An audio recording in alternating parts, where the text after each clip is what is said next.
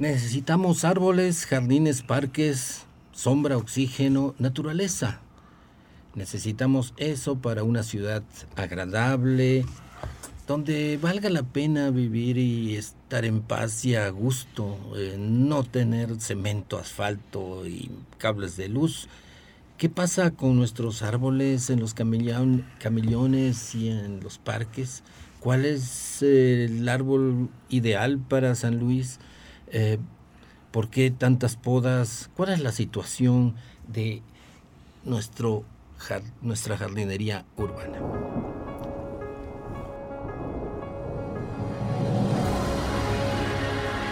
Radio Universidad presenta El espíritu de las montañas.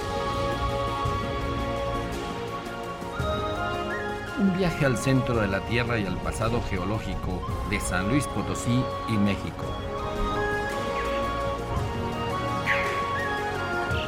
En la conducción, Jessica Mena y Cristian del Carpio.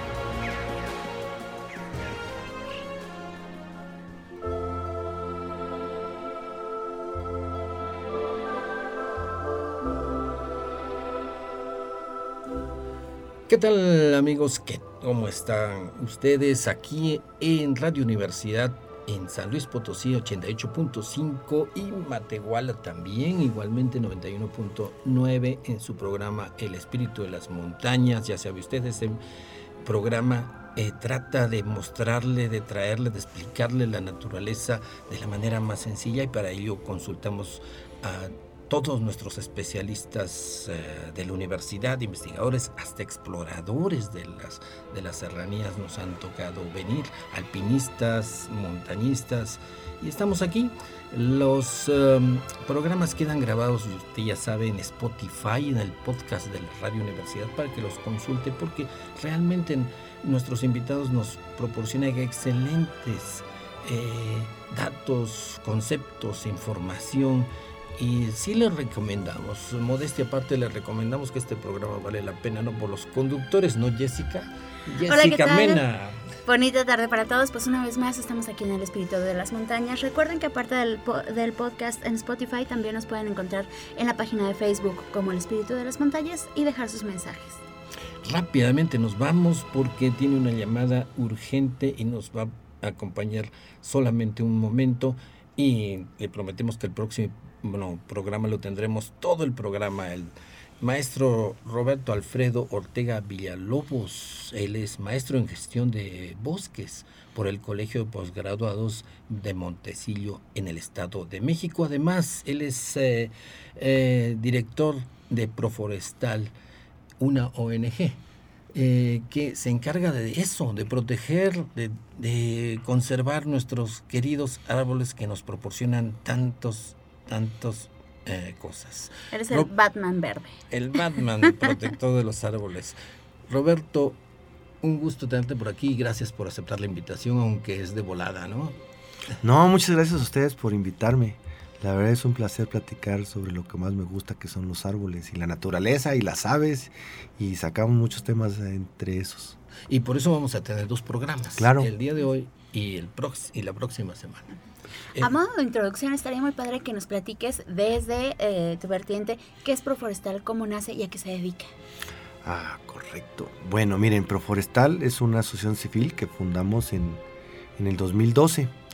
Eh, vimos una necesidad en la ciudad de San Luis Potosí de proteger los árboles, de conservar los árboles y de plantar más árboles.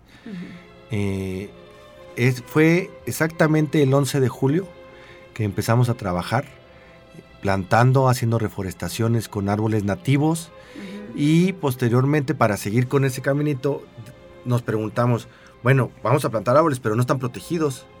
Y entonces en el 2015 promovimos la ley de protección y conservación de arbolado urbano de la ciudad de San Luis, del estado de San Luis Potosí. Entonces desde el 2015 tenemos una ley que nos ayuda a protegerlos y a conservarlos. En sentido estricto, pues no se deben de podar y no se deben de derribar a menos que tengamos un dictamen técnico para otras afectaciones. y, ¿Se puede, bueno, eh, que nos pases algún link o algo así para en la página publicar esta ley? La ley está en la, en la página del Congreso. Para checarla. Sí. Ajá, ok. Sí, sí, sí. Perfecto. Y posteriormente eh, entramos a un programa de observación de aves con Conavio, que es el programa de aves urbanas, donde se hace ciencia ciudadana para eh, realizar observaciones, eh, darle seguimiento a, las migraciones, a las aves. ¿Sabían, por ejemplo, que aquí se ha observado pato mandarín? O sea, aquí en la ciudad de San Luis Potosí ha habido pato mandarín, con fotografía y todo eso me consta. Sí, yo tengo entendido que San Luis Potosí, en la ciudad, está en el paso de migración eh, eh, central. Desde Canadá a Estados Unidos, pasan por el, desierto Chihuahua, además llegan a San Luis Potosí y se siguen hacia Centroamérica. Cantidad de aves. Exacto. Eh, el otro día estábamos observando aves allá en la Facultad de Agronomía y nos tocó ver el, el ibis, el, de la, el, que tiene el piquito curvo. Exacto, ese mero.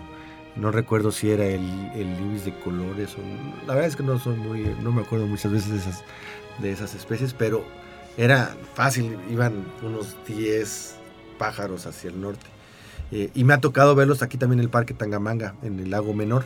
En el lago Menor hay muchas especies alrededor y no sé si se acordarán que eh, hace algunos años había un, pelícano.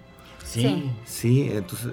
Y me ha tocado que hasta gaviotas ha habido en el. Eh, sí, nosotros hemos. Un charrán real. Hemos eh, paseado por ahí, hemos ido a observar aves, nos han tocado ver cormoranes. Sí, sí. Que buceaban así y hasta Martín Pescador. Es fabulosa la, Habría que, hacer algo para que se conserve esa, esa zona bien, porque en, otras, en otros países hemos visto que solo hace falta poner letreros, ¿no? Que digan eh, cuide las aves, no haga ruido y sobre todo estas indicaciones, estos carteles donde se colocan eh, referencias de lo que uno está viendo. Eh, cómo, observe, querido público, cómo caza el martín pescador o el cormorán o el pelícano hace esto o el otro y darle más conservación a esa área. La Laguna 2 es valiosísima. Sí, cuando tiene agua hay infinidad de, especies. Para no mencionar las tortugas. Patos norteños, este, tildíos, eh, les digo que, charrán real.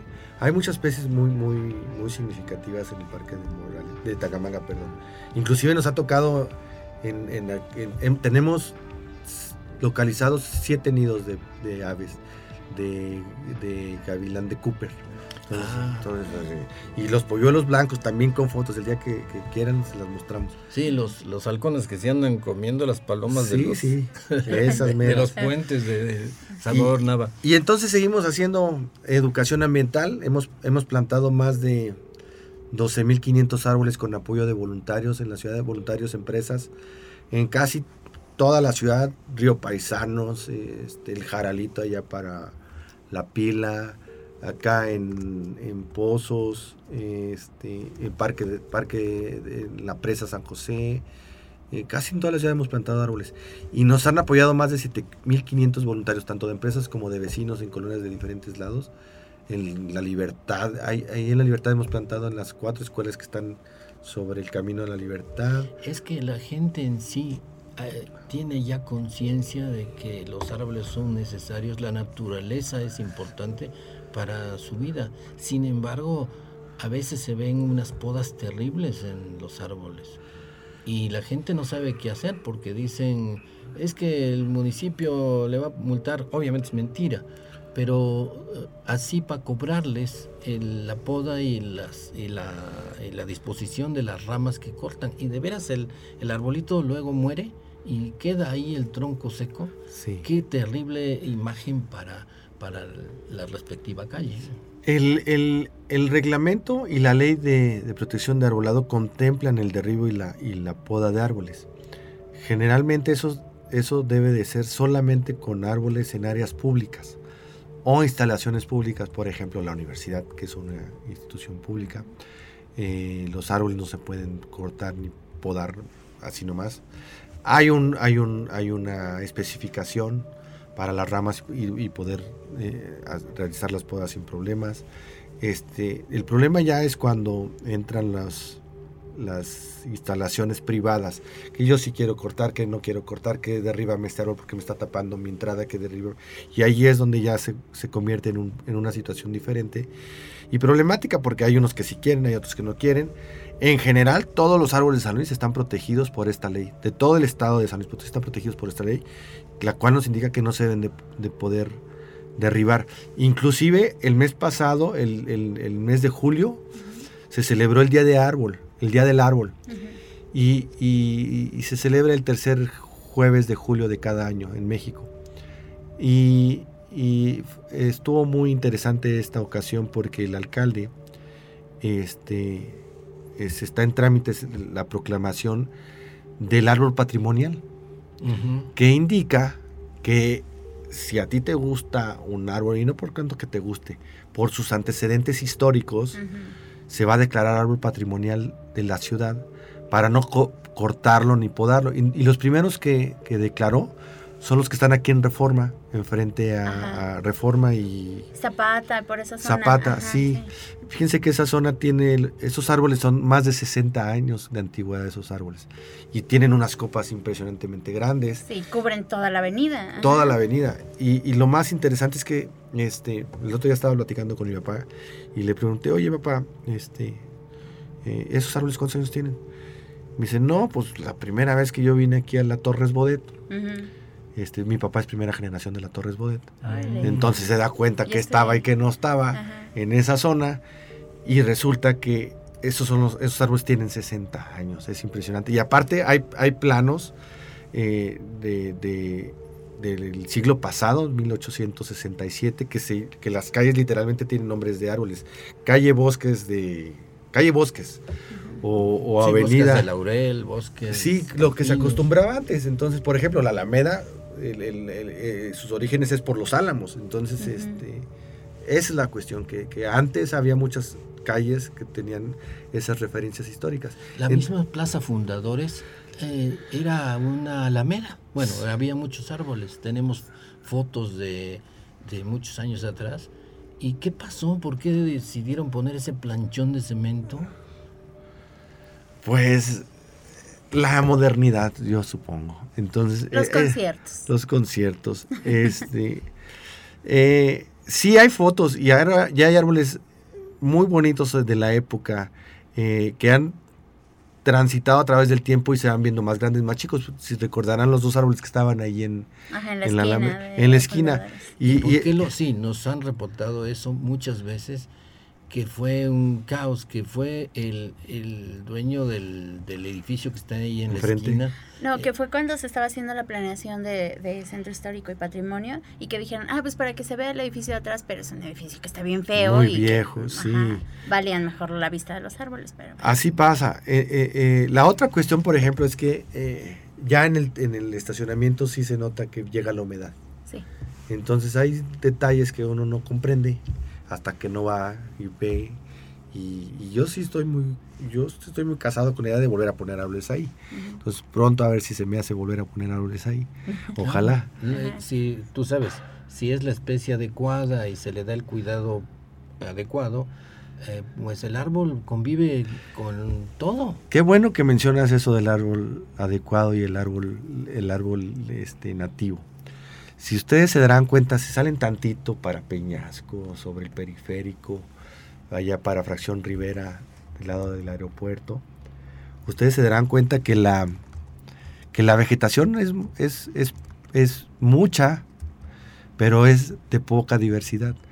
Hay mezquites, huizaches, yucas, nopales, magueyes y ya. Básicamente, ¿verdad? Ese es esos son los, la vegetación nativa de San Luis. Sí, sí, sí, sí, lo pueden ver tranquilo. De aquí hasta Villa de Arista, Matehuala, van a ver mezquites, huizaches y heno en muchos árboles, ¿verdad? Y, todo lo demás que hay, ven en la ciudad, álamos, este, magnolias, pirules. Ahorita les hablo de los pirules. Este, casi todo es introducido, son, son especies eh, exóticas porque pues, vienen de otro lado. Eh, sería muy bueno eh, eh, llegar a definir para cada ciudad cuáles son los árboles nativos y cuáles son las especies introducidas. Y en la parte sur de la ciudad tenemos los encinos y el pino piñonero en la Sierra de San Miguelito. Hay más de 30 especies de encino. Nosotros estamos trabajando en, aquí en la Sierra de San Miguelito y, en, el, en, el, polígono donde trabajamos hemos detectado 15 especies de encino. Nada más así, nada más caminando, no nos hemos metido más arriba. Pero sí el pino piñonero y el encino son también nativos, podríamos así decirlo, en la parte sur de la ciudad. Todo lo demás es introducido. Y los que sí de veras son plagas, la casuarina, que compacta el suelo, que no permite crecimiento de pasto. Ustedes lo pueden ver en el Parque de Morales a la entrada de los juegos. A mano izquierda está lleno de casuarinas y todo compactado la tierra. El agua no se infiltra. Ese es otro tema porque los árboles ayudan a a captar agua. Los encinos a determinada edad empiezan a retener mucha agua. Este, la, también el eucalipto, el eucalipto, absorbe muchísima agua, este, no deja crecer absolutamente nada. Y en cualquier lado donde ustedes vean eucalipto, casuarina, pirul, chino y pirul común, no hay otras especies más que esas. Esas son de plano eh, eh, especies que, que son plaga para la ciudad. ¿Es cierto que las hojas del eucalipto como que envenenan el suelo para otros árboles? Sí, sí, eh, no nada más las hojas, las raíces. Este, las raíces eh, desinhiben el crecimiento, cohiben el crecimiento de, las de otras plantas. En el caso de la casuarina y del pirul, no dejan, no dejan, es muy notorio, ustedes pueden ver cualquier foto, cualquier caminata que se avienten cualquier domingo, pueden verlo. Vayan al Parque Morales, Ahí, es muy claro. Este, están frente a los juegos y aquí del lado izquierdo están las casarinas, la tierra compactado y hacia atrás, hacia el Club de Leones, ven fresnos y hay pasto. Sí, claro. Es muy notorio eso. Sí, sí, sí. Las casarinas... Y ese es otro problema en la ciudad, que mucha gente piensa que son benéficos, pero, pero no. Sí, son bonitos hasta cierto punto, pero pues no eran no eran o no son originales. sí, eh, claro, yo quisiera tener un sauce llorón, pero pues tengo que tener un río al lado, ¿no? Claro, sí, sí, exacto, exacto. Eh, el, el, Valle de San Luis entonces está poblado, como tú dices, de mezquites, huizaches y de yucas, estas que parecen piñas altas, ¿no? ¿Qué pasó con toda esa vegetación y cómo, por qué ahora tenemos vegetación extranjera invasora? Pues yo pienso que eh, los gustos de la gente. A mí me gusta este arbolito, lo voy a ir a plantar. Como un malinchismo forestal.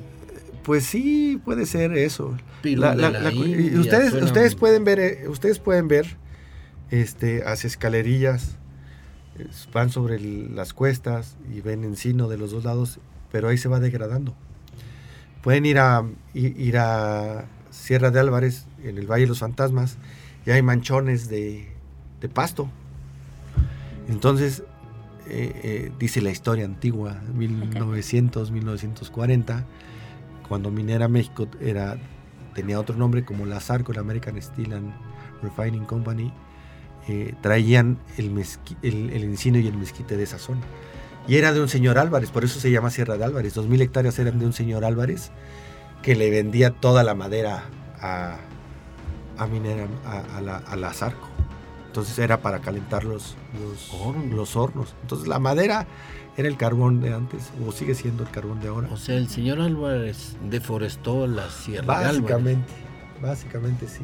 El tren, el tren partía y ahí se metía por, por el río Santiago y ahí se metía hasta San Pedro y luego que si Armadillo Los Infantes y ahí iba llegando hasta el kilómetro 58 aproximadamente eran unas 13, 13 o 14 estaciones de tren y ahí venían.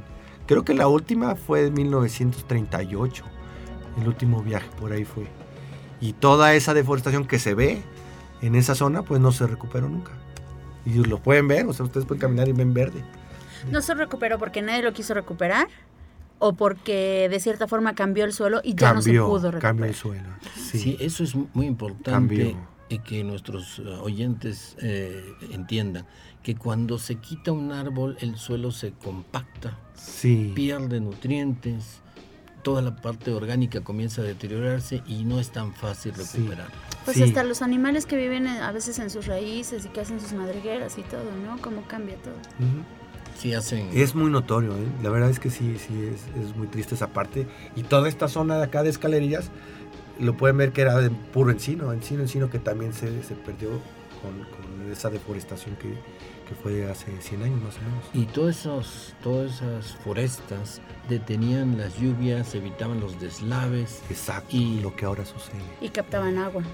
Y dejaban, como comentabas, Roberto, que se infiltrara el agua por, por, por, las ramas, ¿no? Sí, sí, sí. Perdón, por las raíces. exacto. Teníamos un sistema ecológico saludable y ahora pues tenemos minería ¿no? de la mina esa y ya no tenemos lo que más nos interesaba, que era... Los árboles hacen muy buena función capturando agua. Claro que tiene que ser en mucho volumen, porque plantamos un árbol, pues no vamos a ver ese beneficio. Y precisamente pues a eso nos dedicamos, a plantar árboles. Este, procuramos hacerlo con, con niños, con empresas, con estudiantes, con, con todo el que nos, que nos invite a reforestar. Este, hemos hecho más de 130 eventos de reforestación en la ciudad y esos se reflejan más o menos en 100 árboles por, evento. Y reforestación bien hecha, ¿no? Porque pues, no es tan simple como simplemente como cavar un hoyo y poner el arbolito ahí. No, no, definitivamente está bien hecha. Eh, eh, tiene su, su, metodología. Sacar la tierra, ponerla de un lado. La, la otra cuestión es que también tenemos que observar que la ciudad, pues es puro relleno, ¿no? O sea, uno cuando construye cambia el, suelo y entonces es relleno. Cascajo. Sí, eh, eh, y eso es muy importante. La gente piensa, pudiera pensar la gente que, ponerle composta, ponerle tierra, pero también es lo mismo que con las plantas. Estás cambiando el ecosistema del suelo. Entonces, eh, sí podemos traer tierra a lo mejor contaminada que no nos damos cuenta o a lo mejor tierra demasiado buena y por eso se nos descontrola la vegetación, etcétera. ¿Me explico? ¿Cómo, cómo te encontramos para hacer un...? Ah, en tus redes sociales y cómo alguien que pretenda en algún momento ser voluntario y participar con ustedes se puede acercar. tenemos una página en Facebook, eh, es Proforestal AC, tal cual. Proforestal AC.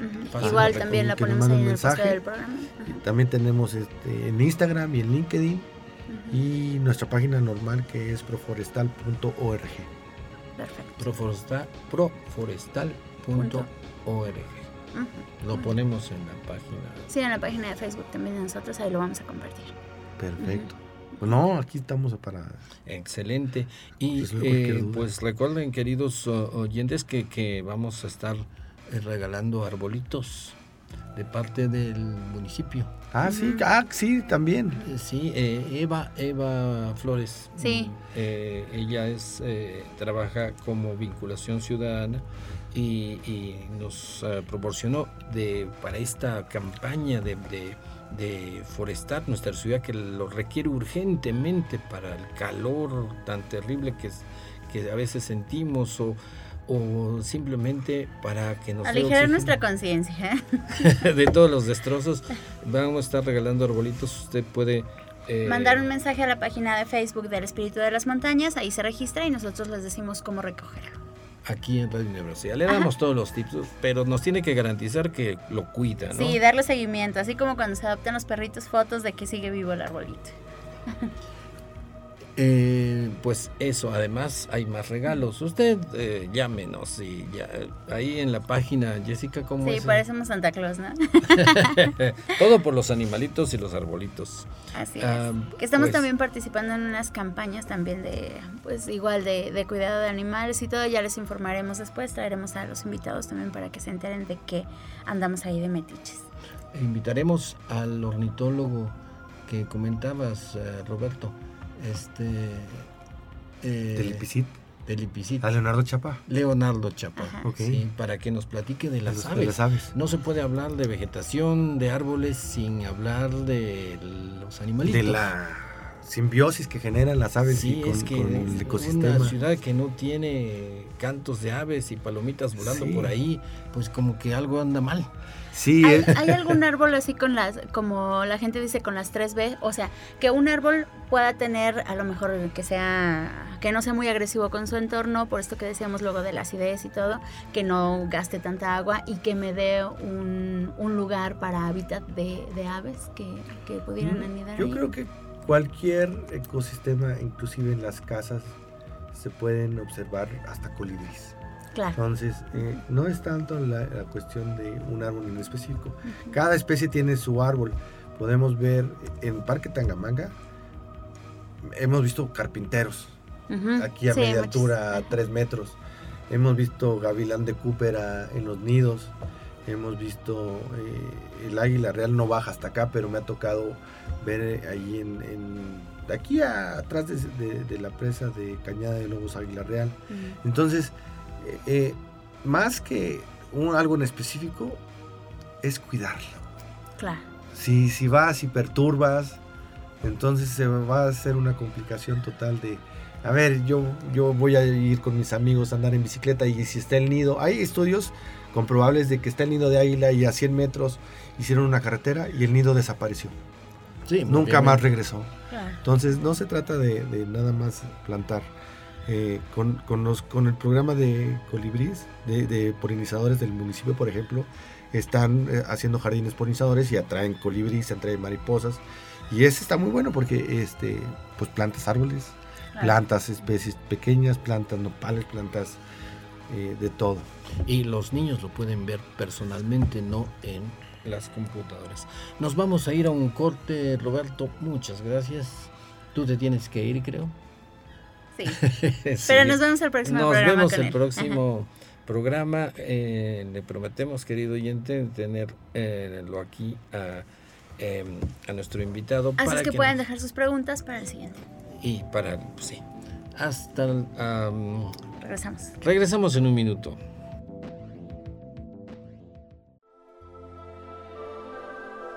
Regresamos en su programa El Espíritu y las Montañas. El día de hoy hemos platicado con el maestro Roberto Alfredo Ortega Villalobos, especialista en forestación. Se está programando eh, varias obras de reforestación en el Valle de San Luis, en la zona de San Luis, buscando los árboles adecuados.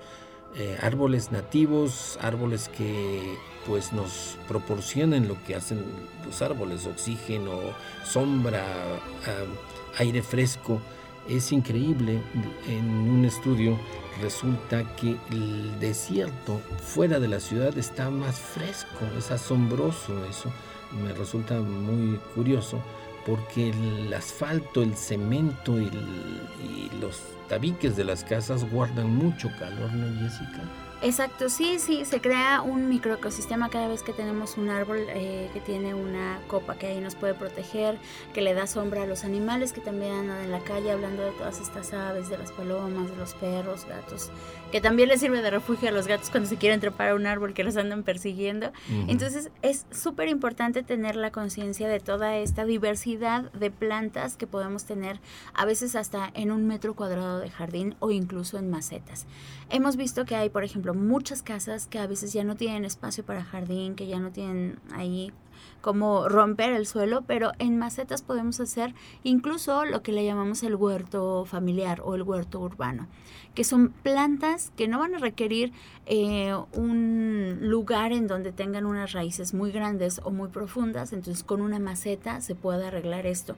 Y pueden ser plantas que sean de consumo humano. Todas estas plantas aromáticas que tenemos como menta, eh, hierbabuena, romero, em, no sé, todas estas que usamos para especias, las podemos plantar ahí en diferentes macetas o hacer una maceta en la pared con un metro cuadrado, con estas eh, plataformas de madera que encontramos por todos lados, podemos poner ahí macetitas colgadas, ya sea que compremos las macetas, ya sea que las hagamos con botellas de PET, si tenemos botellas de PET de, por ejemplo, de la capacidad de un litro, litro y medio que sean un poco anchas.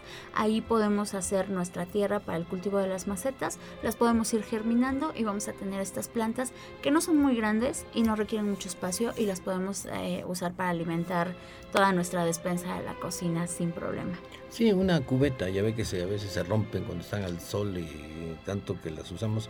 Y ahí se puede hacer una, una maceta grande y plantar.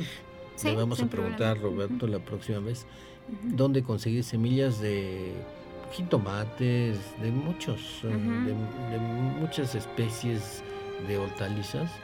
De cosas que se dan muy fácilmente en la casa y como tú dices así en cubetas rotas, es mm, la cebolla, el jitomate, el chile, el chile jalapeño, el chile serrano, el chile poblano también y el pimiento morrón. Sin problema, en unas 5 o 6 cubetas que tengan ahí, los van a poder germinar muy fácilmente. Yo lo he hecho en la casa, incluso maíz también. El maíz por lo general requiere de suelo porque es una planta grande, pero igual en medio metro cuadrado que tengan de capacidad o en un metro cuadrado lo van a poder plantar sin problema. Y algo que me quedó de lo que nos estaba contando Roberto es esta capacidad de no contaminar la tierra de un lado a otro. Entonces podemos hacer también nuestra propia composta. Acá tú tienes mucha experiencia en cómo se forma una composta. ¿Cómo le podemos decir a la gente que haga su propia composta con el suelo, con la tierra de ahí, de, de su propio jardín, de la banqueta, que la saque y que pueda construir su composta para las plantas? Sí, la composta más fácil es de restos vegetales la idea es que le entre aire. Cuando uno quiere elaborar composta es lo opuesto a cuando algo se pudre. Cuando algo se pudre cerrado eh, o enterrado es, una, es eh, procesado por bacterias anaeróbicas.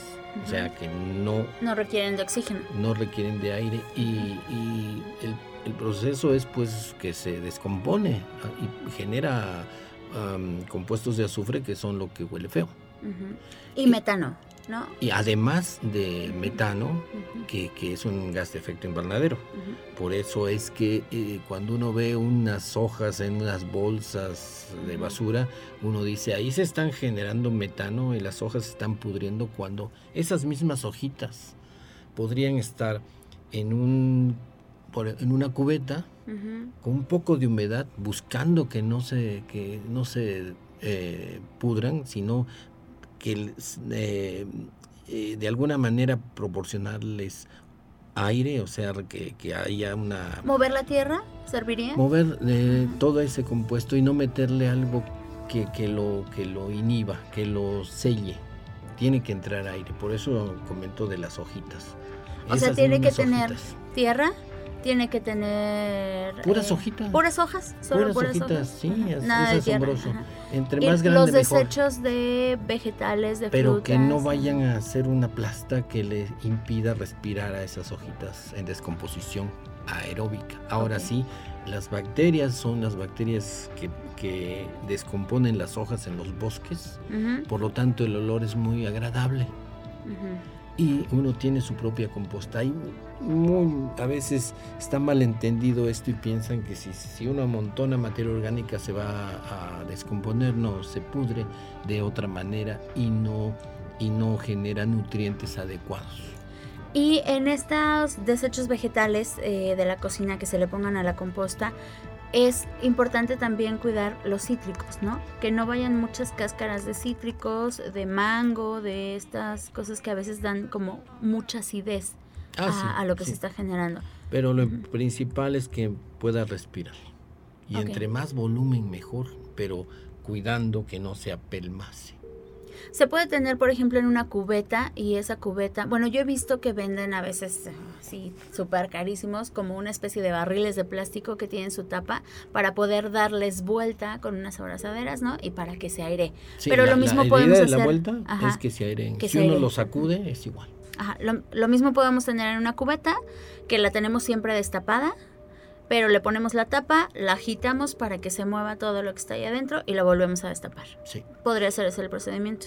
Y insistir en los uh, huertos familiares, los huertos urbanos que comentabas, porque a quienes promueven esta, esta práctica dicen es que es increíble, eh, es una actividad familiar donde los papás pueden en fin de semana eh, hacer el huerto con sus hijos eh, y ver cómo se desarrollan las plantitas, si algo le sale mal, corregirlo. Hay mucha información en internet, tú sabes. Sí, Puca me ayuda a que los gatos no se vayan a hacer pipí ahí a mis plantas y ahí tengo jitomates y tengo cebolla y todo. Y sobre todo que se hace otra área de convivio. Si es en la azotea, pues ya la azotea no solamente es para tener ropa y, tener ahí... Eh, los trebejos. Los trebejos que nunca se van a utilizar, sino que es, es un área para convivio familiar y sobre todo que uno sí, haces tu propia terraza sin terraza, sin problema. Ajá. Se hace una terraza y uno se la pasa bien porque es agradable el olor a la vegetación, el olor al jitomate, es increíblemente agradable. Ojo, que si los ponemos en la azotea, claro que se puede, sin problema, pero sí requerimos que sean varias plantas, porque unas plantas con otras, bueno, en primer lugar hay que cuidar las plagas, hay que cuidar que no se tengan ahí como muchas plagas que estén... Pero, pero uno, como es poquito, uno las, las saca y... Sí, hay, hay muchos... Eh, plaguicidas orgánicos que se pueden hacer incluso solo con ajo y cebolla hervidos. Si los echamos, el agua del de, ajo y de la cebolla los echamos con un atomizador a las plantas, con eso ya nos estamos aliviando de muchas plagas. Y lo que yo decía era de que tener varias plantas, porque justo nos van a servir también para hacer una especie de aislante térmico.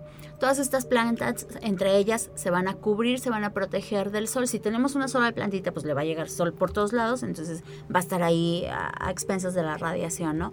Pero si tenemos varias plantas que se van protegiendo entre ellas, pues se hace este ecosistema en el que todas participan. Por eso es importante lo que te decía de protegerlas de las, de las plagas, para que no se peguen unas la plaga de otra, pero además va a ser el aislante térmico justo para la casa porque al tener una azotea que ya no esté impactada directamente ahí por la radiación del sol, que todas estas plantas literalmente se están comiendo la luz del sol porque están haciendo la fotosíntesis, nos van a ayudar a que nuestras casas sean más frescas. Sí, porque no les llega directamente a la plancha de la, del techo eh, la luz del sol o las protege. Entonces sí es más fresco. Es increíble el cambio cuando uno convive con la naturaleza y uno aprende a, a cuidar estas plantitas y comprende muchas cosas porque llegan bichitos y llegan eh, hasta aves y pues es padre, ¿no?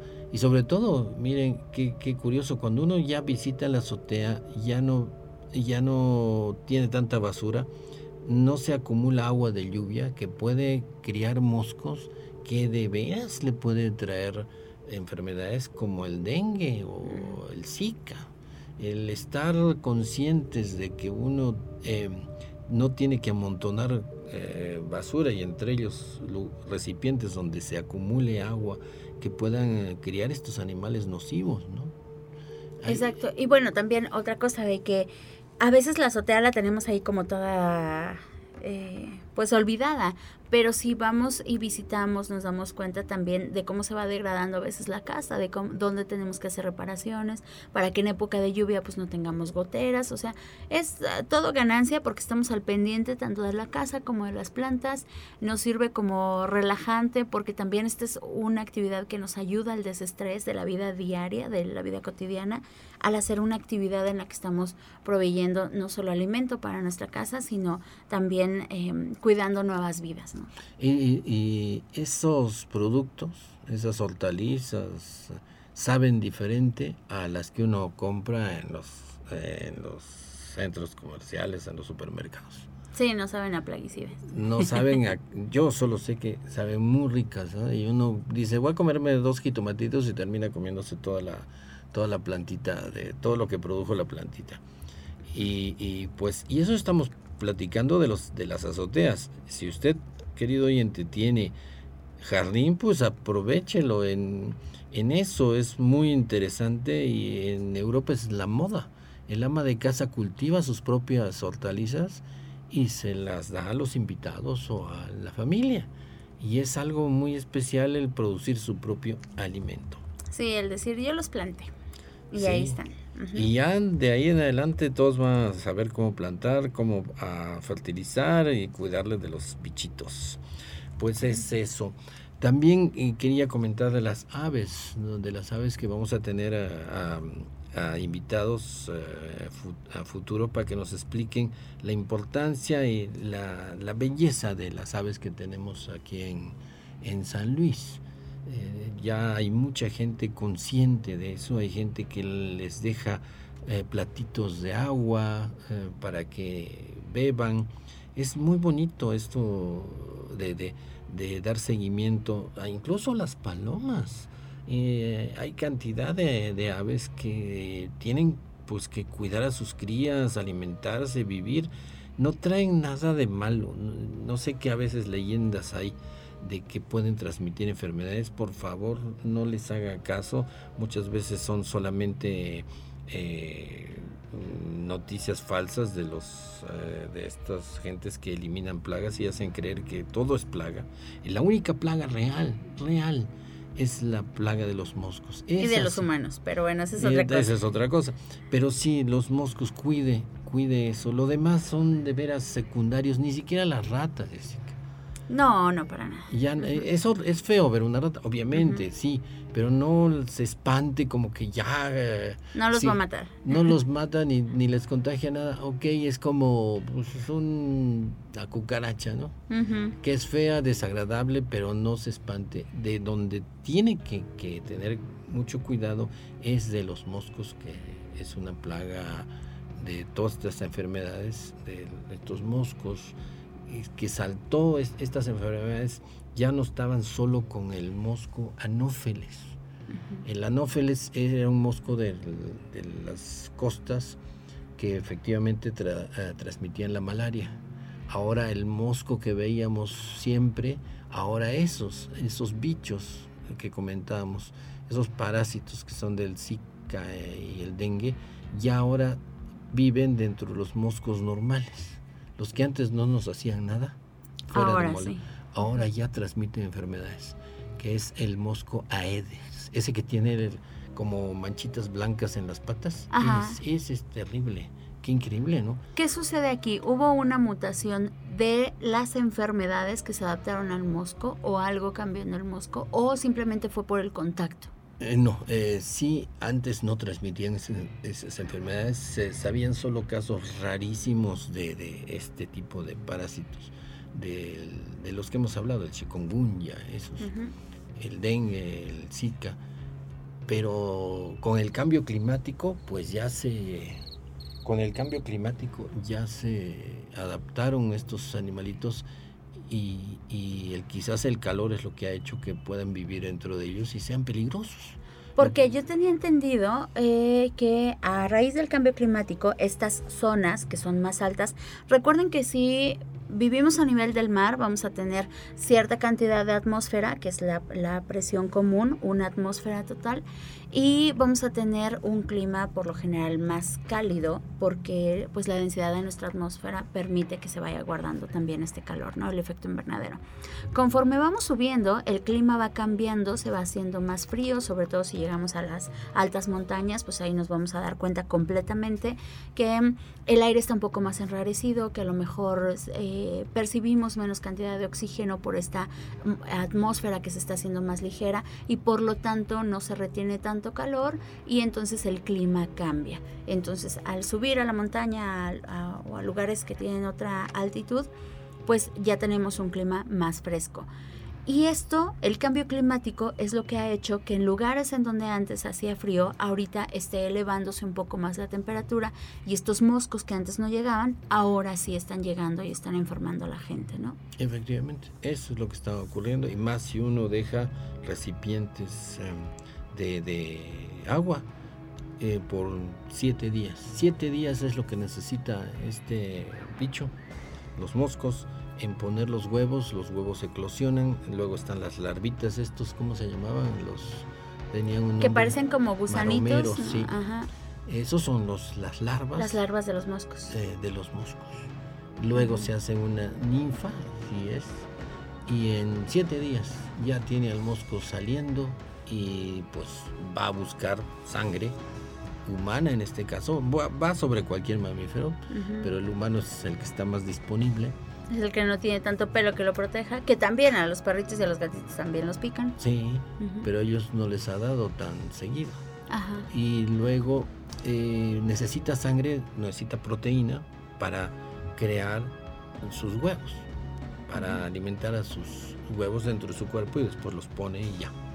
y se repite el ciclo. Necesita proteína, eso es lo bárbaro. Y inocula, cuando pica, eh, perfora con una aguja que tiene como una aguja, una probosis el mosquito, este corta la piel, penetra hasta el nivel de la sangre, a los vasos sanguíneos y inyecta un anticoagulante. Ajá, de hecho tiene varias trompas, ¿no? Dentro de su trompa se divide como en varias secciones. Una es la que perfora, otra es la que inyecta el anticoagulante y otra es la que chupa la sangre. Y lo que nosotros nos da escosor es ese, esa reacción de que nos están inyectando un, anticoagulante para que no se atore la sangre en el, en el tubito de la aguja del mosquito todo un artista el mosquito y se hincha así gordo de sangre, qué cosa tan asquerosa. Pero pues sí, y para evitar eso lo que tenemos que hacer todos es eh, solamente evitar que, que haya esos acumulamientos de agua. Se han dado a veces, ¿sabes en qué? En las florecitas que le ponían a los santitos. Ah, claro, sí. En los floreritos. Sí. porque comúnmente la gente va, deja sus flores, se dejan olvidadas ahí por mucho tiempo y pues ya ni encuentro, o sea, no van recurrentemente. O si van en una semana, pues en una semana estos huevecillos ya tuvieron el tiempo de eclosionar y salir y ser mosquitos como si nada. Y, y a veces en botellas. Hubo la fiesta, hubo el cumpleaños, el bautizo y las botellas se las, las ponen en la azotea, las botellas vacías, y la lluvia las llena, o al menos a la mitad. Pues el mosquito dice, aquí tengo varias incubadoras. Y pues de esas botellas, en vez de salir cerveza, ahora va a salir moscos, ¿no? Y no solamente para el dueño de la casa, sino para toda la colonia. Es algo que hay que estar abusado de que decirle al vecino, vecino, no deje esas cosas ahí, para que también no me afecte a mí. Pero... ¿Cómo se transmite el dengue? O sea, ¿cómo el mosquito adquiere estas enfermedades? Muy buena pregunta. Muy buena pregunta. Eh, pero es simple. Eh, pica y chupa a alguien que la tiene. Que ya está enfermo. Entonces la, adquiere el bichito y ese bichito vive en sus eh, en su buche, por decir del mosco. Y como no se conforma con una sola chupada, ya ve que... Va picando a más gente, claro. Pica todo lo que pueda. Y los va, los, les va transmitiendo la enfermedad. Sí, basta que el mosco sea interrumpido a la hora de que está picando porque tarda en chupar claro. hasta llenar la panza. Y basta que sea eh, interrumpido y ahora dice me falta otro, pero no va a ir sobre el mismo, va al que, con el que se deje. Eh, localiza a su víctima humana o animal por medio del olor, no bañarse bien, y luego va sobre el calor. O sea, la pielecita tierna ahí pica. Ellos tienen detectores de calor de, para... de calor. No, el mosco es una maravilla tecnológica, por decirlo así, de la naturaleza para parasitar al humano. Ajá. También detectores de dióxido de carbono, ¿cierto? Exactamente, sí. Va sobre nuestra respiración, después anda por ahí zumba. Por eso cuando estamos dormidos, estamos eh, respirando y sentimos al mosco aquí en las orejas porque anda ahí revoloteando, percibiendo el dióxido de carbono que estamos sacando al respirar. Eh, sí, es varias, son varios tips que toma. Y al final, cuando llega al lugar, todavía busca la zona de que esté más, la sangre más superficial. O sea, la piel humana es excelente, ¿no? Ajá. Perfecto, sí, pues, pues como tú dices, toda una tecnología y sí hay que tener muchísimo cuidado porque obviamente también mientras más personas infectadas de alguna enfermedad, pues obviamente va a haber más mosquitos que las, piten, que las piquen y que puedan transmitir esa enfermedad a otros más. Aquí en San Luis Potosí ya se están dando varios casos de dengue, ya algunos de nuestros conocidos, no vamos a decir quién, pero ya han estado infectados, entonces sí hay que tener cuidado porque mientras más seamos, obviamente hay más facilidad para que los mosquitos nos piquen a otros y nos infecten. Y recordar que pues finalmente esta es la temporada, es la temporada de, lluvia, está haciendo calor, entonces los mosquitos están a la orden del día por todos lados. Sí, efectivamente. Le mandamos un saludo a nuestro invitado. Anónimo para no, para, para que no se sienta mal, pero ya va saliendo del dengue. Sí, esperamos que eh, todo bien. Ya, sí, no, tampoco es del otro mundo, pero puede afectar si eh, para las mujeres embarazadas afecta eh, tener dengue directamente al, a la formación del cerebro del niño, del producto.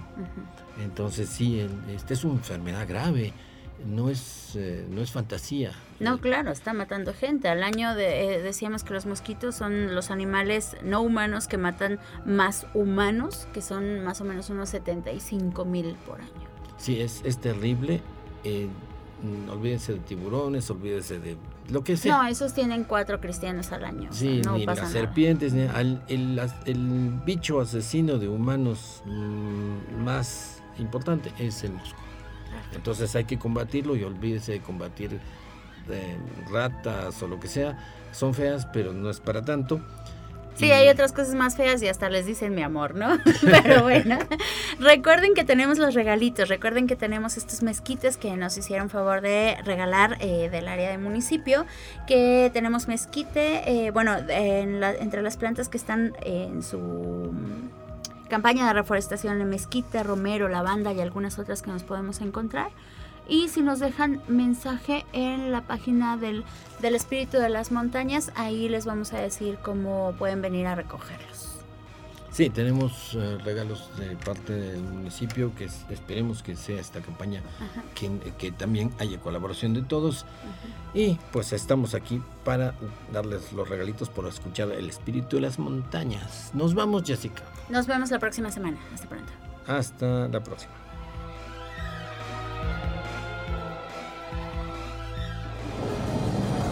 Radio Universidad presentó el espíritu de las montañas. Ha sido un viaje al pasado geológico de San Luis y México. Lo invitamos el próximo domingo en punto de las 6 de la tarde, aquí en Radio Universidad. En la conducción, Jessica Mena y Cristian del Carpio.